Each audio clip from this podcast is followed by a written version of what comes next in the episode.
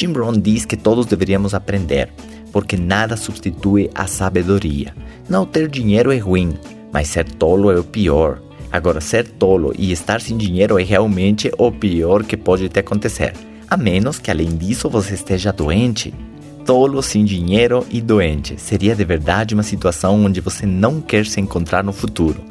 Mas o pior mesmo poderia ser estar sem dinheiro, tolo, doente e ainda velho. Quem sabe o pior cenário negativo de quem deixou a sua vida exposta aos ventos das circunstâncias, sem informação nenhuma. A nossa vida poderia se comparar com isso. Um barco, a vela, que recebe o vento, chamado de vento da crise, vento da corrupção, vento da doença, vento da ignorância, e esse vento leva o barco de sua vida a chocar contra as rochas do fracasso. Nós não temos controle do vento, não podemos controlar as circunstâncias, não temos controle do governo, do dólar, da crise ou dos preços. No entanto, não precisamos controlar essas circunstâncias. A única coisa que precisamos fazer é posicionar melhor a nossa vela.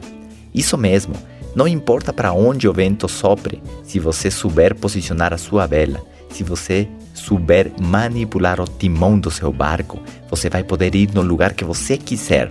Com o mesmo vento da crise, você pode progredir e até mesmo ficar rico. Uns quantos graus de mudança no timão do barco da sua vida hoje podem te levar num lugar totalmente diferente em 3, 5 ou 10 anos. O seu destino não pode mudar da noite para o dia, mas a sua direção pode mudar num único segundo, com uma única decisão, com um único ato. Você muda de direção e com isso muda a sua vida.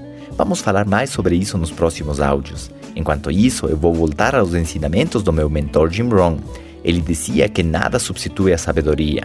Você ter a informação, isso te dá poder, isso te permite ajustar a vela do barco da sua vida. Isso pode fazer a diferença total nos seus resultados. Agora, como você pode adquirir informação que vai mudar a sua vida, que vai te tornar próspero, que vai te fazer um ser humano único e especial, que vai corrigir os seus erros e vai colocar sua família numa situação segura, tranquila? Existem duas maneiras de você aprender.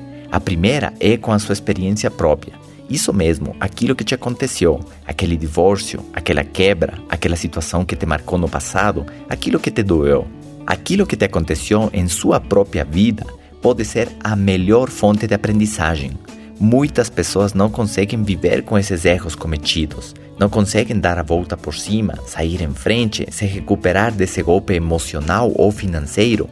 Se tornam extremamente negativos e culpam de suas circunstâncias ao governo ao seu cônjuge, aos seus pais ou simplesmente a Deus. Eles fazem uma lista grande dos culpados da sua situação. O único problema é que eles mesmos não estão nessa lista.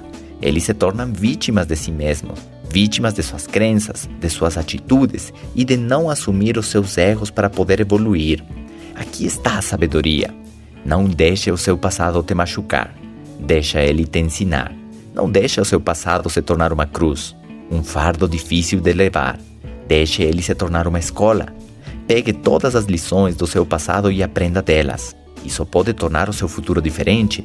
Investir tudo o que deu errado no seu passado em novos comportamentos e novas disciplinas para seu futuro pode salvar seu novo casamento. Pode lhe dar uma nova economia, um novo corpo mais saudável, e tudo isso por causa do aprendizado com seus próprios erros, com seu passado, com a sua experiência própria.